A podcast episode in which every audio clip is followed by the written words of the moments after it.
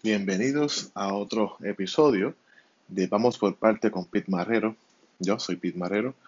Me da mucho gusto que estén conmigo espero que les, agrade, de verdad, que semana, semanalmente yo les facilito eh, mi podcast, dando mis puntos, mi opinión y sobre todo los, datos necesarios para, para poder entender las cosas que pasan en Puerto Rico y en el mundo. Bueno, esta semana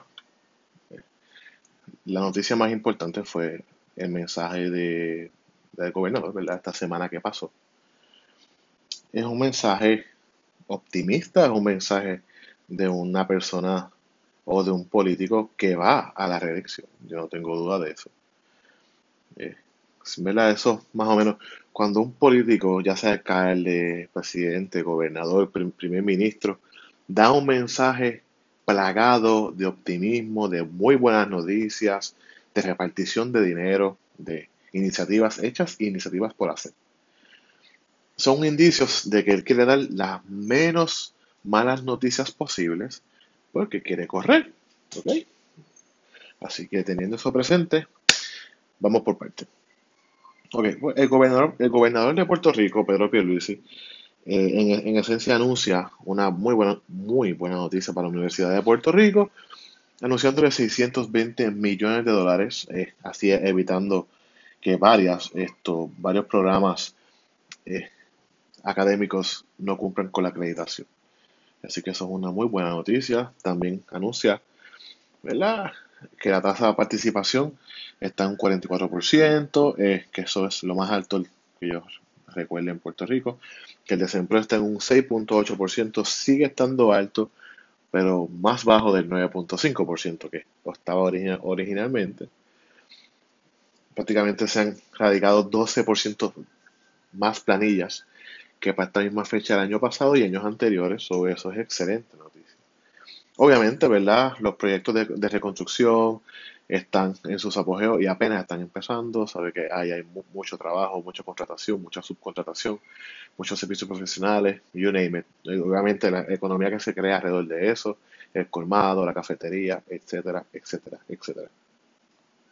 También se anunció obra permanente de construcción, subvenciones a eh, pequeños comerciantes, eh, para acueductos, iniciativas para llevar agua, expansión de la PR5 y PR22, eh, mantenimiento a puentes y carreteras, tanto estatales como municipales. Eh, noticias más o menos buenas en lo que es el Departamento de Seguridad Pública y el Plan Anticrimen. Y el presupuesto de Puerto Rico, que va a ser un puesto de 28 mil millones de dólares, eh, que cumple con el pago de la deuda tanto de COFINA como de GOs, cumple con el fideicomiso de pensiones. se está poniendo el día con la ley 447 y ley 1 iniciativas para ciencias forenses, eh, todo plagado de buenas noticias, pero tengo varias observaciones, ¿no? Eh, está muy bien, ¿verdad? Tuberías nuevas, acueductos, todo lo que eso conlleva, pero yo, yo voy a cumplir este mes, este mes de abril, 30 años, y yo nunca he escuchado que un gobernador se pare en un mensaje de situación o un mensaje de presupuesto y diga que va a asignar X cantidad de dinero para comenzar un dragado, por lo menos en el Carraízo. Eso no ha sucedido y puedes poner tubo, eh, pero si tú pones tubo, mejoras infraestructuras de acueducto, pues vas a tener más demanda de agua. Y Puerto Rico tiene agua, lo que pasa que los lagos están sedimentados enormemente, así que y perdiendo agua por las esporádicas sequías y olas de calor, ¿verdad? Eh, que ocurren en Puerto Rico. Así que yo creo que es urgente que eso se atienda y se asigne dinero, por lo menos por el carraízo, que ese es el que alimenta el área metropolitana. Luego a su vez irá bajando, ¿verdad? A, a Dos Bocas, a Alto Abaca, a Guayabal, y así sucesivamente, para no quedarnos sin agua. El agua en 50 años o, o antes va a ser el recurso más preciado del mundo Así que hay que tener eso presente. También quiero hacer varias observaciones adicionales. Eh, el crecimiento de Puerto Rico eh, está basado en la actualidad, en iniciativas de fondos federales como consecuencia de los huracanes Irma María y los terremotos y pandemia. Muy bien. Eso en algún momento va a acabar. Yo creo que ya, yo creo que ya es momento y aprovechando que hay un gobierno compartido, eh, en el Senado hay, un, hay coalición, no hay una mayoría, hay una coalición. A veces PNP con PPD, a veces PPD con Victoria Ciudadana, a veces PPD con Dignidad, a veces PPD, con PIP, a veces PNP con Dignidad. Así, esas coaliciones que se están formando. Yo creo que es el momento de sentarse a la mesa y delinear un plan estratégico de crecimiento económico que no contemple subsidios corporativos y fondos federales. No porque los vayamos a perder, es porque no siempre vamos a tener esa inyección de capital eh, de fondos federales. No siempre vamos a tener corporaciones a quien darle subsidios. Yo creo que es momento de ir creando un capital criollo, un capital local que no esté sujeto a los vaivenes económicos mundiales, que no estén sujetos a los burócratas en Washington DC, sino que los puertorriqueños tengan el propio capital para intercambiar entre nosotros mismos, crear economías nosotros mismos y crear riqueza, ¿no? Intercambiar eh, bienes y servicios. Así que, ¿verdad? Esa observación de, del presupuesto y el mensaje altamente optimista del gobernador de Puerto Rico. También eh, no hubo una, por lo menos, ¿verdad? Yo, lo, yo escuché el mensaje del gobernador. Eh, lo leí también, ¿verdad? El transcrito es importante no tan solo escucharlo, sino leerlo para poder entenderlo y verlo con un ojo neutral. Eh, yo creo que también adicional a un plan anticrimen, un plan eh, de desarrollo económico también, un plan anticrimen, pero eso es tema para otro día. Eh, más allá del tema de desarrollo económico y un plan de desarrollo económico estratégico enfocado en el capital criollo y en, nuestros, y en, nuestro, y en nuestro sistema educativo, ¿no? que también en su momento hablaré del Departamento de Educación. También es momento de ir pensando en un plan estratégico anticorrupción. Y, ya hay cosas, por lo menos en el gobierno federal está el hashtag.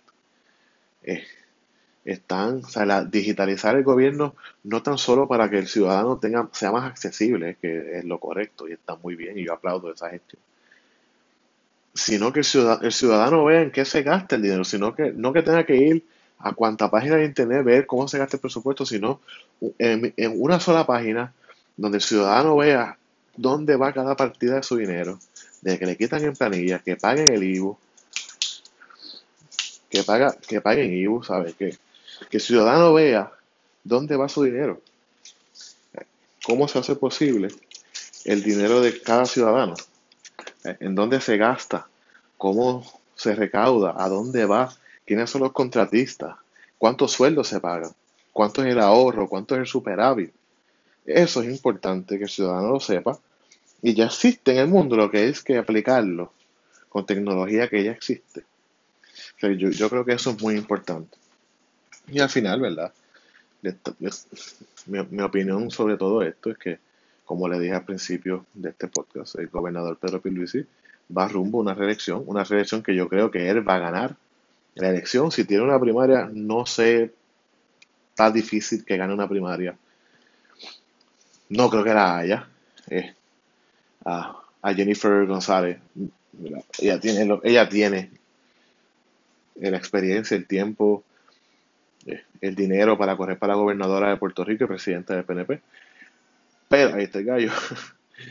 Pero Jennifer debería darse un turno más en Washington, un tercer cuatrenio para poder presidir comisiones, para poder tener una mejor, una mejor oficina con más acceso a los speakers, al, liderato, al leadership del Congreso de Estados Unidos.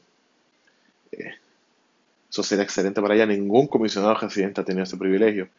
Eh, Romero Barceló intentó, pero nunca consiguió ese tercer término. Eh, yo pienso, pienso que Jennifer y Pedro Pierluisi deberían tener otro turno del bate, porque el PNP va a ganar la próxima elección. No por mucho, pero una victoria, es una victoria, no importa por cuánto o poco sea. Y obviamente un gobernador o presidente de un partido que va rumbo a una elección da estos mensajes optimistas. Eh, No creo que ocurra una tragedia similar a lo que le pasó a Ricardo Rosselló. Así que yo creo que Pedro Pierluisi es una persona con un buen temple que puede sobrellevar la carga de una reelección post-junta. La junta ya por el 2026 se supone que esté fuera, so, en la mente de él, la mente de Jennifer González y la mayoría PNP legislativa, que el PNP va a volver a tener mayoría legislativa en, en el próximo cuatrenio, pues se están imaginando un Puerto Rico sin junta. Y yo creo que ese mensaje, este mensaje de, fue enfocado en eso. El gobernador atacó a la Junta, tanto en los temas de los municipios, de los fondos eh, de equiparación, que yo sigo pensando que Puerto Rico debe tener mínimo 40 municipios, o sea, 38 municipios menos, para así haya más recursos y poder usarlo donde valgan la pena. Pero podemos soñar, ¿no? Podemos soñar a aspirar a un mejor lugar para vivir, pero los alcaldes no, no nos dejan ser felices. Así que esa es mi opinión. Es un mensaje positivo, es un mensaje optimista rumbo a una reelección.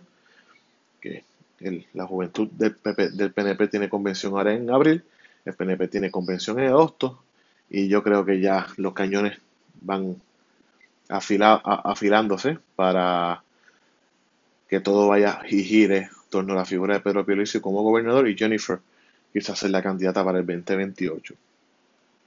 Así que sin tiempo para más, esa es mi análisis del mensaje de gobernador. Eh, como siempre, si les gusta, compartan este podcast con sus amistades, sus redes sociales, compañeros de trabajo, eh, familiares, etc. Mi contenido es exclusivo de Spotify. So, baja Spotify, suscríbete a mi, a mi canal que se llama Vamos por parte con Pete Marrero. Dale suscríbete y dale a la campanita para que te enteres cuando yo subo contenido. Y si te molesta algo que dije aquí, es porque es verdad. Así que cuídense, que tengan una muy buena semana y nos vemos el próximo domingo con otro episodio, otro episodio de Vamos por parte con Pete Marrero. Hasta luego.